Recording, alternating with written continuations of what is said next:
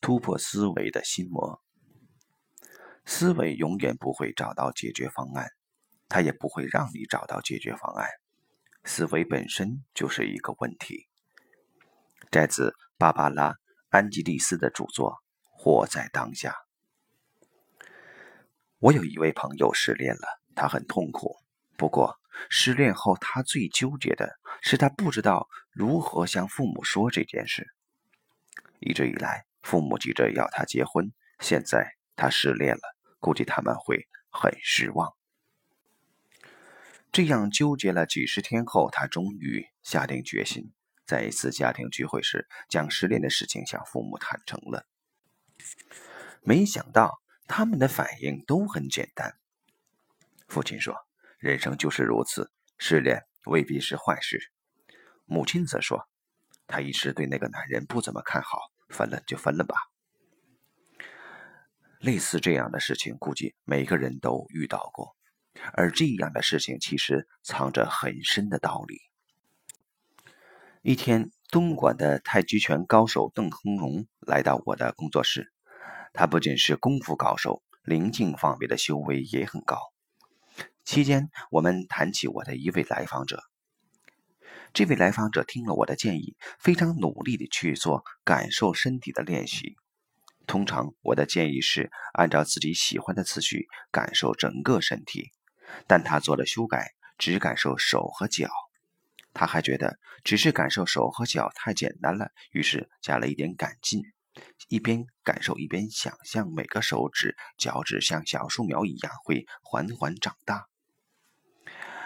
他每天都会做这个练习，而且一天会做很多次。结果，他面对事情越来越镇定，好像真的有了一个空间笼罩在他身边，令他任何时候都能和问题保持一点距离，从而可以比较自如地去观察这个问题。这样持续做了一个多月后，他做了一个梦，梦见自己是一只鸟，但不会飞，和很多同样不会飞的鸟挤在一块岩石上。这块岩石太拥挤了，它被挤了下去。但就在从岩石上跌落下去的时候，他突然发现自己有翅膀，而且可以振翅飞翔。做了这个梦后。对于一个困扰了他三年的问题，他有了全新的感受。以前他觉得那个问题像一个巨大的锅盖把他罩住了，令他动弹不得。现在这个问题虽然还在，但却像是一个圆球，可以被他捧在手中细细观看。为什么做感受身体的练习会有这么好的收益呢？一直以来，我的理解是。做这个练习可以将注意力从思维上拿走，思维总是绕圈子的，它就像现代小说之父卡夫卡的小说里所写的那种感觉。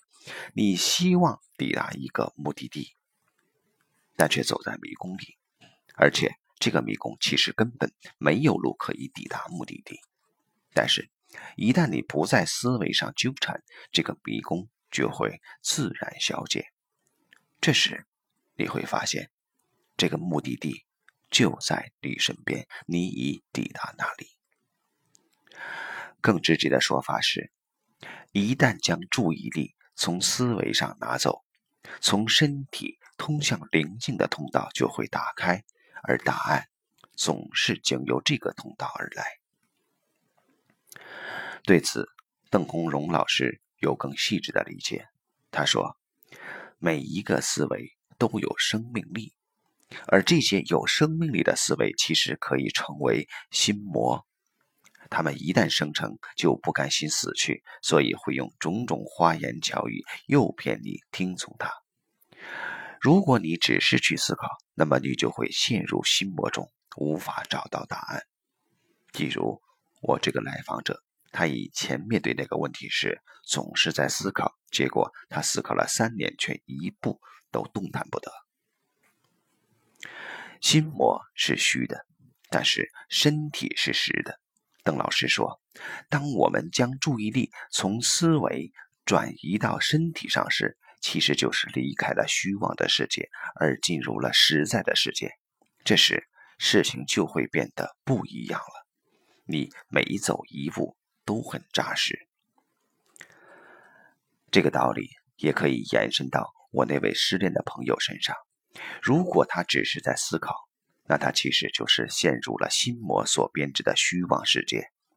但当他在家庭聚会时将事情袒露给父母听，他就是在真实的世界里和真实的父母打交道，而他也发现这个真实的世界和自己想象的世界完全不同。